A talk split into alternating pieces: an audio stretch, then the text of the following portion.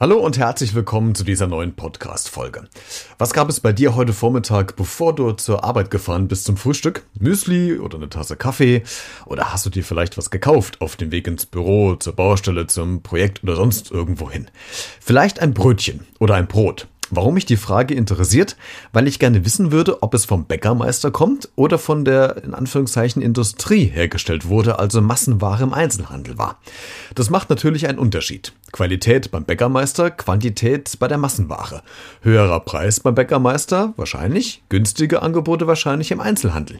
Wie ist denn das als Bäcker, also jemand, der aus dem Handwerk kommt, in Anführungszeichen gegen die großen Ketten zu produzieren und merkt man vielleicht ein Umdenken bei den Kunden? Fragen wir mal jemanden, der sich auskennt. Hier bei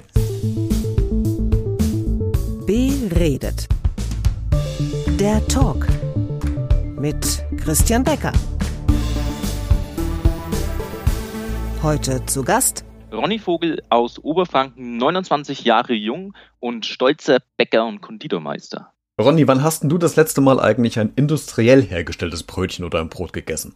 Äh, das klingt jetzt böse, aber ich habe gestern, glaube ich, ein industrielles äh, Brötchen gegessen, weil ich war Ach ja, doch.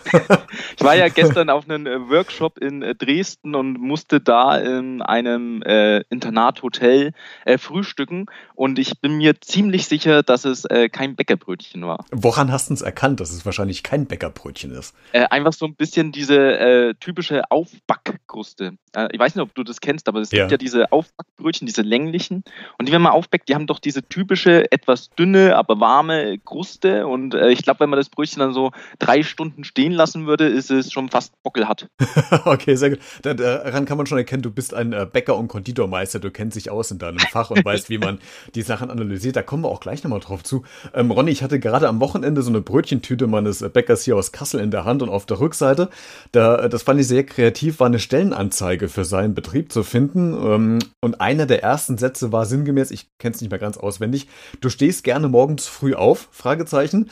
Ähm, Bäcker ist ja schon ein Job, äh, der wie jeder andere Job zwar auch Verpflichtung mit sich bringt, aber die Rahmenbedingungen sind ja aktuell für Jugendliche scheinbar vielleicht doch nicht mehr so attraktiv. Äh, warum hast du denn damals ähm, diesen Beruf eingeschlagen, in die Richtung Bäckerei und äh, Konditorei zu gehen? Also äh, ich finde es super spannend, was du sagst. Also einmal, ja, es stimmt, ähm, die Arbeitszeiten schrecken erstmal ab. Und ja, es stimmt auch, jetzt haben die Bäcker unwahrscheinlich zu kämpfen, Auszubildende zu bekommen.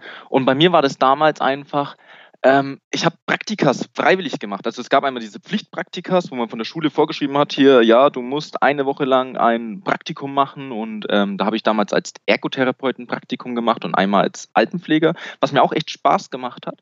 Und dann dachte ich mir aber irgendwann mal so, hey, warum nicht Bäcker? Bäcker klingt irgendwie so interessant und irgendwie interessiert es mich. Und eigentlich hat es überhaupt nicht zu mir gepasst, weil ich hatte auch damals äh, Leistungszweig, überhaupt nichts mit Hauswirtschaft oder was weiß ich. Hm? Und dann habe ich ein Praktikum gemacht und mir hat es so viel Spaß gemacht und dann war für mich klar, gut, ich werde Bäcker, weil mir macht es einfach Spaß. Und ähm, bis jetzt bin ich froh, dass ich es gemacht habe, weil es gibt, glaube ich, nichts Wichtigeres, wie dass die Arbeit einen eben Spaß macht. Das ist absolut eine Grundvoraussetzung, dass man es ein Leben lang wahrscheinlich da machen wird.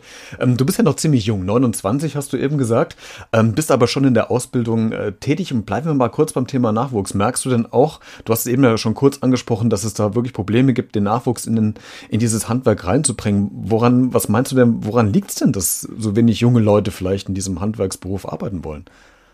Also ich denke, also spielen ein paar Faktoren auf jeden Fall rein. Das eine ist einfach so dieses Bild, was man halt noch hat vom Bäcker, so dieses frühe Aufstehen, harte Arbeit, wenig Verdienst. Das, dieses Bild haben wirklich noch viele Menschen vor Augen. Mhm. Wobei man sagen muss, dass sich das halt wirklich schon sehr stark geändert hat. Also es gibt Bäckereien, die haben klar gezielt diesem Trend entgegengesetzt, indem sie gesagt haben, wir machen unsere Arbeitszeiten ein bisschen anders. Also ich kenne da eine Bäckerei bei uns ums Eck, die haben wirklich versucht, ähm, mit digitalen Maschinen ähm, ein paar Sachen vorne wegzunehmen. Das geht ganz einfach. Und zwar nehme ich einen Kühlschrank und mache den Teig einen Tag vorher. Und wenn ich das jetzt im Kühlschrank lasse, dann geht der Teig super langsam ran und ich kann nächsten Morgen auf meine Arbeit gehen und kann dann diesen Teig backen und habe sogar noch einen Vorteil, weil es ist qualitativ besser, weil während dieser Zeit der Teig einfach besser reifen kann und mehr Geschmack bilden kann. Mhm. Und wenn das jetzt eine Bäckerei eben macht, dann braucht man nicht mehr mitten in der Nacht um 1 Uhr, 2 Uhr auf Arbeit gehen, die ersten Teige herrichten, mhm. aufarbeiten und backen, sondern mein erster Schritt ist, ich gehe morgen auf Arbeit, äh, gehe an die Kühlung, hole meine ganzen Teiglinge raus und natürlich ein bisschen größere Kühlzellen wieder heim. und ähm, ja, und ähm, fange dann eben erstmal das Backen an. Und danach lege ich sozusagen für den nächsten Tag wieder vor. Mhm. Was ist denn die Motivation deiner Auszubildenden oder deiner, deiner Nachwuchskräfte, die du ausbildest, ähm, Bäcker werden zu wollen? Was sagen dir die, wenn du die fragst? Ähm, bei den Bäcker ist es wirklich in der Regel so, dass die einfach Spaß dran haben. Mhm. An dieser Arbeit macht es Spaß, äh, mit Teig zu arbeiten, was herzustellen. Äh, spannend finde ich auch, ich habe ja auch Konditoren Auszubildende bei mir mhm. und da habe ich super viele mit Abitur und auch da wirklich nochmal, die ein Abitur hatten oder haben, ähm, haben ein Studium auch teilweise abgeschlossen. Und die legen danach fest, äh, mir gefällt es nicht ganz so meine Arbeit, ich finde es alles zu äh, theoretisch und ich will lieber was machen und die fangen auf einmal eine Ausbildung als Konditorin, Konditor an. Mhm. Und die lieben es, dieses kreative Arbeiten, dieses sich selber so ein bisschen künstlerisch auslassen und ähm, eben die Sachen optisch schön zu gestalten. Und das wollte ich auch gerade sagen. Ich glaube, ist das der Unterschied, dass es äh, vielleicht ein bisschen äh, provokativ gesagt, dass die, die Bäcker eher fürs Grobe sind und die Konditoren eher für das Feine? Äh, ja, das hören sie zwar beide jetzt nicht so gerne. ich also glaube es. Es war auch früher so, dass Bäcker und Konditoren konnten sich auf den Tod nicht ausstehen. Ach, also da war, war, wurde beim Bäcker war die Beleidigung du Konditor und umgedreht war halt beim Konditor die Beleidigung du Bäcker. Und ähm, das hat sich ein bisschen gelegt alles, weil es ja doch sich ein bisschen verwaschen hat. Wir haben Betriebe, die halt sowohl Konditoren wie auch Bäcker haben. Aber ja, ich meine, klar, der Konditor macht halt wirklich die feinen Arbeiten. Der muss Desserts herstellen, er muss Hochzeitstorten herstellen, er muss Pralinen herstellen. Und beim Bäcker Klar gibt es da auch die Käsesahnetorte und den Frankfurter Kranz, aber da geht es wirklich eher um äh, schnelle Herstellung und nicht um das äh, kleine i-Tüpfelchen obendrauf noch. Mhm. Ronny, gucken wir mal so ähm, in die Gesellschaft rein. Ich glaube, man kann so einen Trend erkennen, vielleicht, dass die äh, Konsumenten, die Kunden doch wohl mittlerweile bewusster darauf achten, was sie kaufen und später essen. Nimmst du da auch irgendeine Entwicklung wahr in der Hinsicht, dass es vielleicht doch mehr um äh, Qualität als um Quantität geht mittlerweile? Ja, also äh, empfinde ich genauso, dass die Leute mehr darauf achten, also auch ich aus meinem Umfeld und wenn ich mit Menschen rede oder so weiter, bekomme das auch eben mehr mit. Und auch meine ganzen im Freundeskreis, die eigentlich nichts mit dem Beruf des Bäckers zu tun haben, die halt irgendwie Lehramt studiert haben oder Jura studiert haben oder was weiß ich, die sagen alle, lieber geben sie ein bisschen mehr Geld aus und wissen, das Brot wird von einem Bäcker noch hergestellt mit Rohstoffen, die da eben reingehören und eben nicht irgendwelche Sachen, die da drin nichts zu suchen haben. Und ich glaube, da ist allgemein ähm, so ein bisschen ein Umschwung. Klar gibt es noch den Konsumenten, der sagt hier, Hauptsache macht satt und Hauptsache äh, ich habe was in meinem Magen. Aber so insgesamt ähm, sind doch die Menschen ein bisschen offener, aufmerksamer und interessiert auch wieder mehr, wo kommt denn mein Produkt, mein Lebensmittel überhaupt her? Hm. Fragen die Kunden auch ähm, ganz konkret, also wie das hergestellt wird ähm, bei dir vor Ort? Äh, ja, auch. Und ähm, das Spannende ist dann immer, wenn dann oft so ein Halbwissen vorhanden ist. Also die Kunden haben dann irgendwas gehört und ja, ich habe da aber gehört. Hm. Und äh, dann muss man oft sehr viel Aufklärungsarbeit betreiben. Also zum Beispiel, viele Bäckereien haben ja von dem Laden so einen kleinen Ofen, hm. wo sie täglich frische Backwaren rausbacken. Und ganz viele Kunden denken, dass dieser Ofen, weil das halt auch bei Lidl, Aldi und anderen Discountern auch vorhanden ist, dass diese Bäckereien dann eben auch Brötchen zukaufen, dass die nicht mehr selber backen, sondern die kaufen auch Teiglinge zu und backen die dann dort noch auf. Mhm. Und das stimmt halt nicht, weil die Bäckereien backen die Teiglinge selber. Also sie stellen die Teiglinge her, portionieren sie, äh, legen diese in Wannen und schicken die raus in die Filialen, wo dann eben die Verkaufskraft im Laufe des Tages die Teiglinge dann eben backt. Mhm. Und das ist dann halt zum Beispiel so ein Irrglaube, wo man dann oft noch ah. Aufklärungsarbeit leisten darf. Okay. Ähm, auch wenn du sagst, dass die, die Konsumenten und die Kunden so, dass es da so ein Umdenken gibt, ähm, hat es trotzdem das Handwerk noch nach wie vor schwer, gegen diese äh, großen Industrieketten oder diese, diese Lebensmittelketten irgendwie anzukommen? Oder siehst du da auch mittlerweile eine Wandlung? Also, ähm, ich meine persönliche Meinung ist dazu, dass sich viele Bäckereien selber zu schwer machen.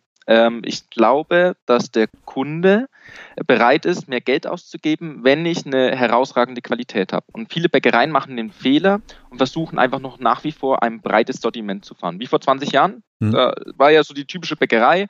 Äh, man hat vier Filialen, drei Filialen, man hat ein breites Sortiment und genau, und muss halt alles bedienen. Und jetzt ist so langsam bei manchen Bäckereien der Knoten geplatzt und die sagen, ich muss mich auf was spezialisieren, mache zum Beispiel nur Brot. Da gibt es Max Kugel zum Beispiel, finde ich mega cool, ja. dem folge ich auch.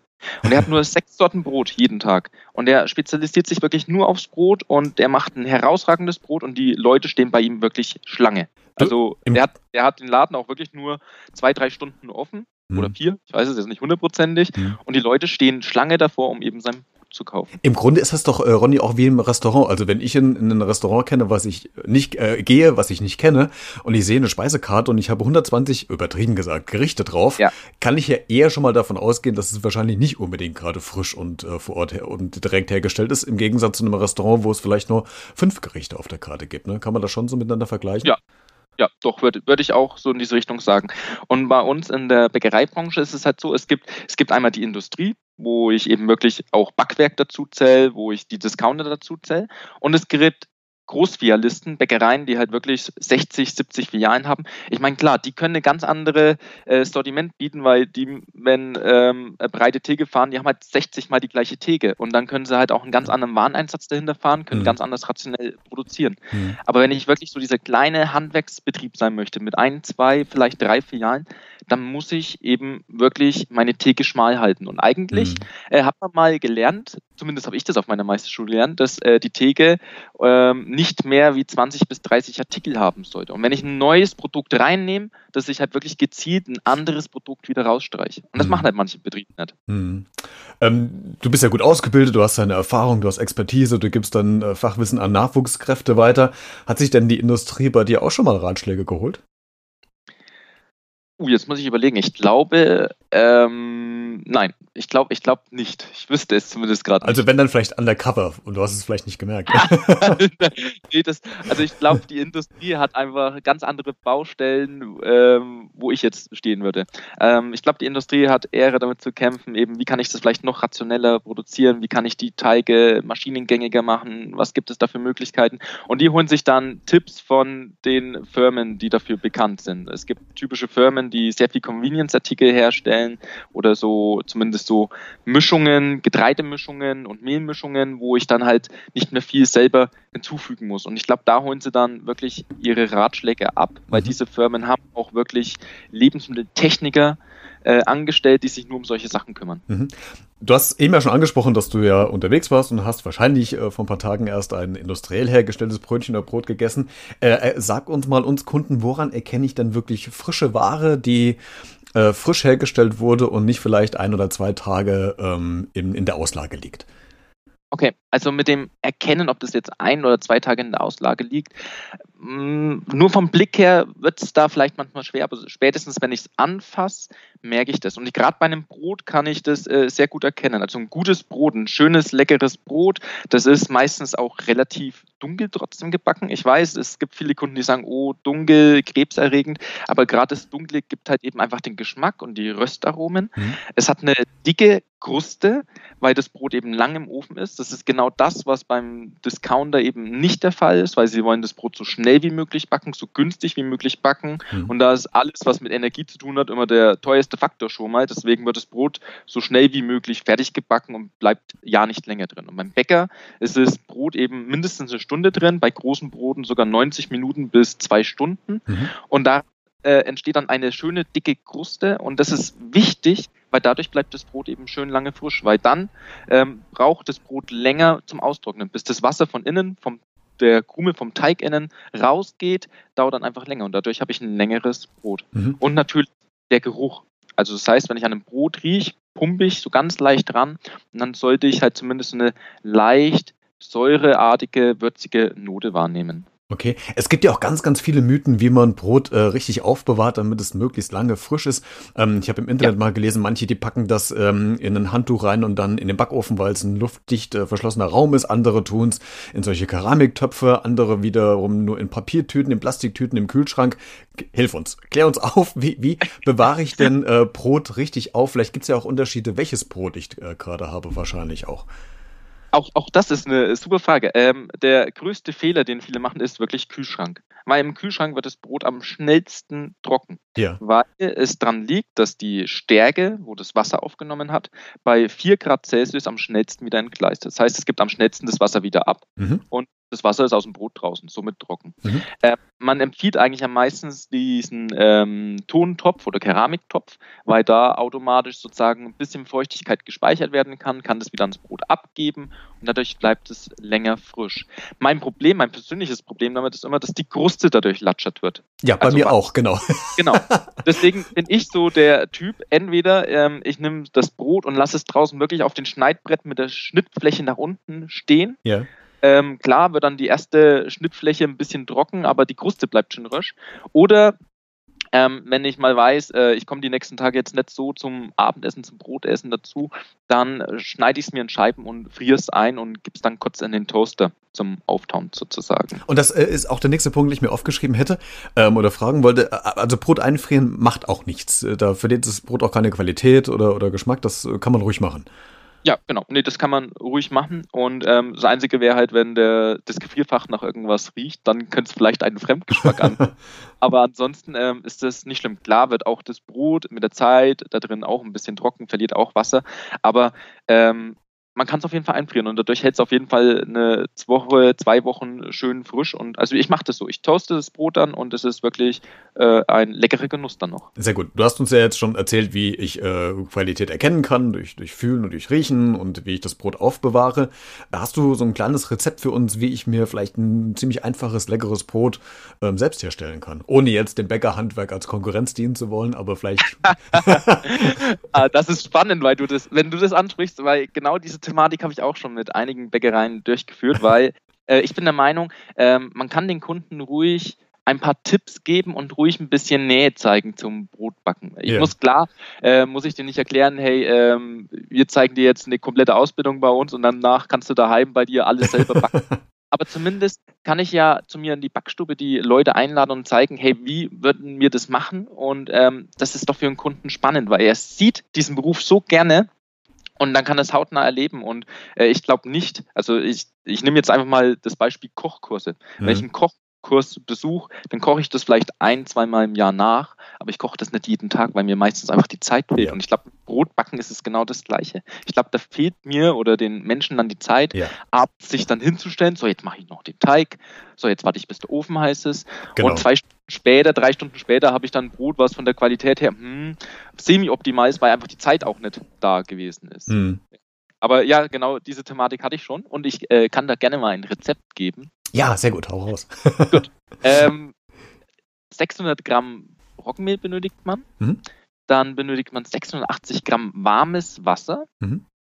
Dann ein Kilogramm Sauerteig, das am besten halt einfach beim Handwerksbäcker von nebenan holen. Mhm. Ähm, notfalls gibt es auch so ein paar Erklärvideos, wie man den Sauerteig selber herzüchtet und was es ist. Ist aber auf jeden Fall sehr zeitintensiv, deswegen ähm, ist es immer ein bisschen einfacher, einfach beim Bäcker nebenan mal zu fragen, ob man ein Kilogramm Sauerteig haben kann. Hm. Der gibt es eigentlich sehr gerne her. Mhm.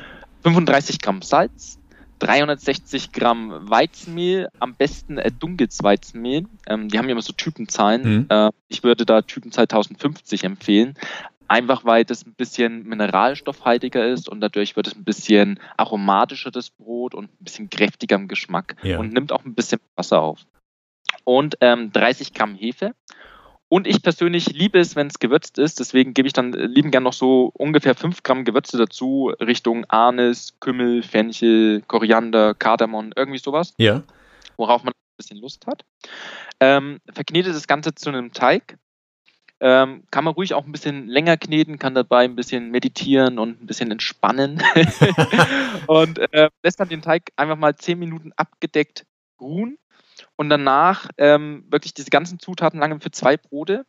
Ähm, halbiere ich diesen Teig, form zwei runde Leibe und lege das am besten, äh, am besten in so Gärkörbchen rein. Mhm. Wenn man solche Gärkörbchen hat, das sind diese Holzkörbchen, wenn man sowas nicht hat, kann man auch eine ganz normale Schüssel nehmen oder was weiß ich, nimmt ein äh, Geschirrtuch, ähm, bemäht es ein bisschen und legt da die Teiglinge rein. Mhm. Und das dann eben richtig gut gehen lassen. Das sieht man, wenn dann obendrauf so schöne Risse entstehen, weil das Brot eben schön aufgegangen ist und dann oben eben die Kruste schon so ein bisschen wegplatzt. Ja. Dann in den vorgeheizten Ofen bei 280 Grad in den Ofen schieben. Und hier ist es super wichtig, dass ich so eine Steinplatte, so eine Schamottsteinplatte habe, weil die macht so viel aus, weil den normalen Umluftofen, den wir alle daheim haben, wenn ich den einmal aufmache, dann ist die Hitze draußen und das Brot verliert komplett die Hitze drumherum. Ah, okay. Und durch diese Steinplatte bleibt die Hitze ein bisschen gespeichert und kann das dann in dem Moment wieder an den Ofen abgeben. Ja. Und lasse das bei 280 Grad 10 Minuten.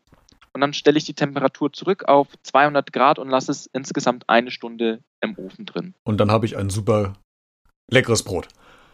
Genau, wenn man alles perfekt macht, habe ich ein super leckeres gut. Ich meine, das einzige Problem ist, und das haben ja sogar Bäcker das Problem, dass es halt äh, sehr viele Fehlerquellen gibt. Das heißt, es kann sein, dass der Teig mal zu fest ist, mal zu weich ist, hm. mal habe ich es zu kalt genommen, das Wasser, mal zu warm, das Wasser. Also es ist Wahnsinn, wie viele Einflussfaktoren die einzelnen Zutaten auf ein Brot eben haben. Absolut. Aber ähm, ich empfehle jedem trotzdem mal ein Brot daheim zu backen, weil es ist eine super Erfahrung und ich glaube, man schätzt das Handwerksbrot dadurch noch mal mehr, weil man einfach sieht, hey, äh, ganz so einfach ist es doch nicht. Und das glaube ich tatsächlich auch. Wenn man es nämlich selbst mal gemacht hat, dann weiß man, wie viel Arbeit eigentlich dahinter steckt ähm, und kann es vielleicht auch noch ein bisschen mehr wertschätzen, äh, was der Bäcker um die Ecke vielleicht äh, macht. Und der macht ja nicht nur ein Brot, sondern mehrere Brote.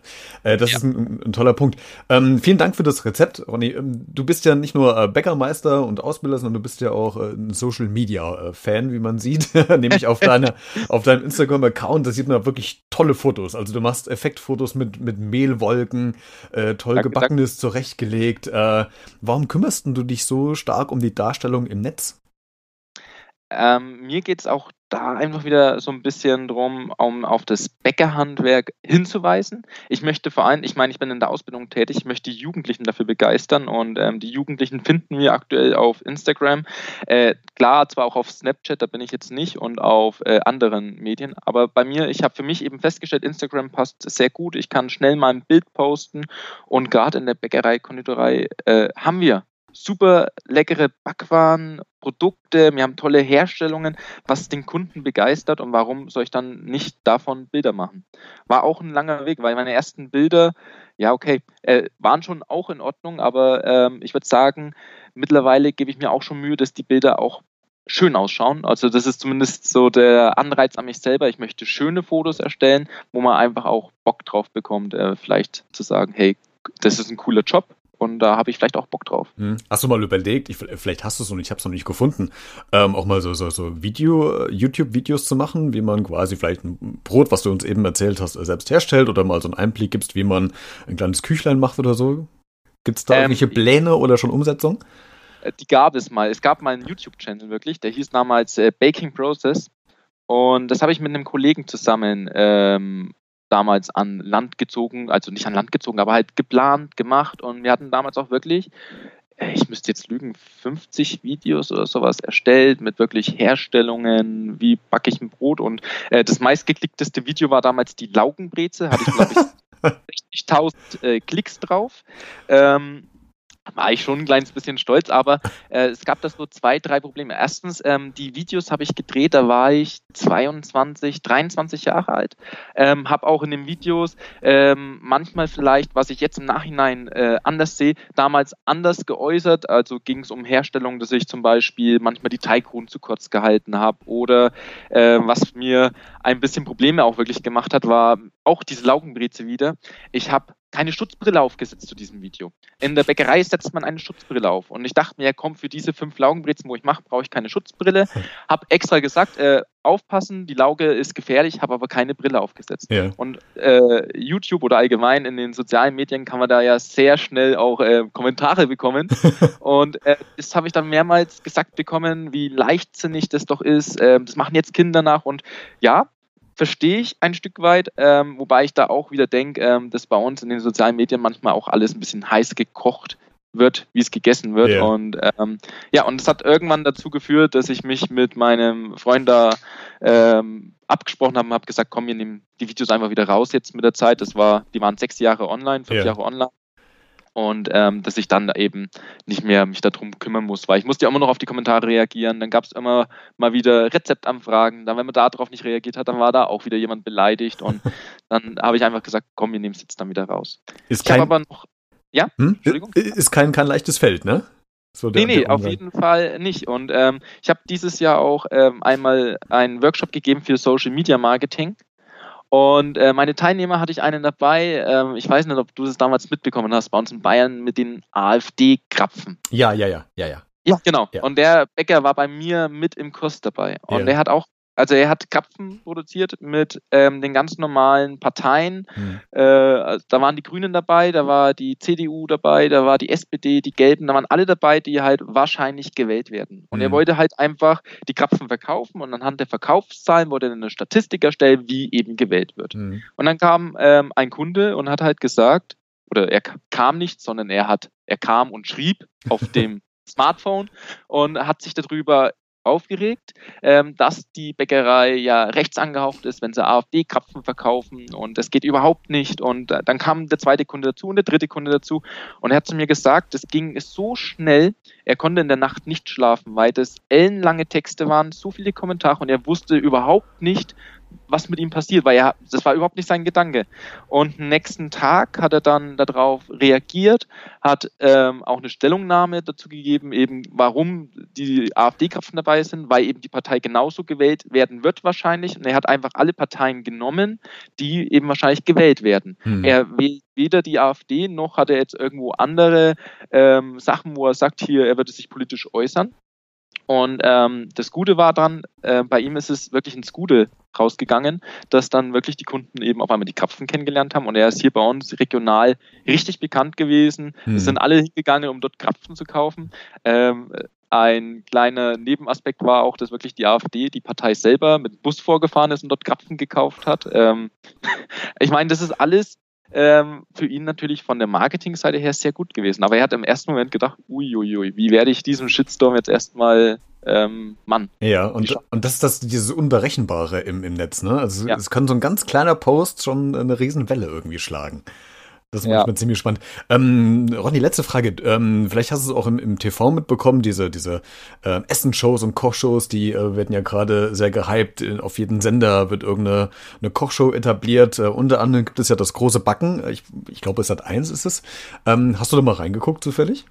Also bei dem ganz äh, klassischen, das große Backen, muss ich ganz ehrlich sagen, habe ich, glaube ich, nur eine einzige Folge gesehen. Ja. Äh, aber es gab dieses Jahr mal das große Backen die Profis. Ja. Ich weiß, ob du das gesehen hast, ja. ähm, wo wirklich Konditormeister gegeneinander angetreten sind in Viererteams. Genau. Und ähm, das fand ich äh, mega gut, weil es einfach fürs Handwerk, ähm, glaube ich, was richtig Schönes war, weil man sehen konnte, was man wirklich herstellen kann, was die Profis eben herstellen können. Und ähm, es gab zwar auch da, äh, habe ich ein bisschen verfolgt, wieder Kommentare so, äh, ja, das Zuckerschaustücke kann eh keiner essen, das macht kein Mensch und was weiß ich. Aber ich glaube, wenn der normale Mensch, der sonst mit diesem Handwerk wenig zu tun hat, der sieht solche Schaustücke nicht. Für den war das wahrscheinlich das erste Mal, dass er sieht und denkt, wow, was man alles machen kann mit Schokolade, mit Zucker. Und so ging es mir auch. Es gab so, so, so ein grünes, ich weiß nicht mehr, so ein, irgend, äh, irgend so ein grünes Gebilde, was die aus Zucker hergestellt haben, was immens. War das der Hulk? War das der Hulk? Nee, das war, war so ein geschwungenes, ähm, also, also futuristisch sah das aus. Äh, man konnte durchgucken, das war wie so eine äh, Zuckerklausur. Ich, ah, ich komme nicht mehr drauf, was es war. Aber das war genau der Punkt, wo ich auch vor dem Fernseher sagte und das, was du gerade sagtest, wow. Und das machen die. Ich hätte im Leben nicht damit gerechnet, dass sowas irgendwie hergestellt wird. Mir war zwar klar, dass es nur eine, eine Show ist zum Präsentieren, dass man das nicht isst, aber das war halt einfach eindrucksvoll, was die gemacht haben. Ja. Ja, und dementsprechend, also ich fand es auch mega und ähm, ja, äh, man, klar macht der normale Konditor, der wird jetzt nicht äh, hergehen und wird äh, ein Schokoladenschaustück machen, weil ähm, das zu bezahlen, das, das macht fast kein Kunde. Ähm, aber man muss zu seinem Konditormeister, den habe ich ja auch gemacht vor zweieinhalb Jahren, mhm. äh, muss man auch ein Schaustück machen aus Kuvertüre oder Zucker, was zu seinem Thema passt, was genau in diese Richtung ging, was auch die Jungs und Mädels da in dieser Show gemacht haben. Besser wie meins auf jeden Fall, ähm, aber aber es ist natürlich interessant, weil ähm, auch für die Jugendlichen, es, es zeigt einfach, es gibt keine Grenzen. Man kann wirklich künstlerisch sich da ausleben und kann einfach in diesem Beruf voll aufgehen und kann wirklich was Tolles machen. Inwieweit musst du dich denn dann zurückhalten, wenn du so eine Show guckst? Hast du da einen hohen Puls, wenn du merkst, oh Gott, das, nee, das geht überhaupt nicht, was der gerade macht, oder das hätte ich völlig anders gemacht, oder äh, boah, wie äh. hat er das gemacht? Ich will das nachmachen. Äh, ja, leider genau so ist meine Reaktion. Okay.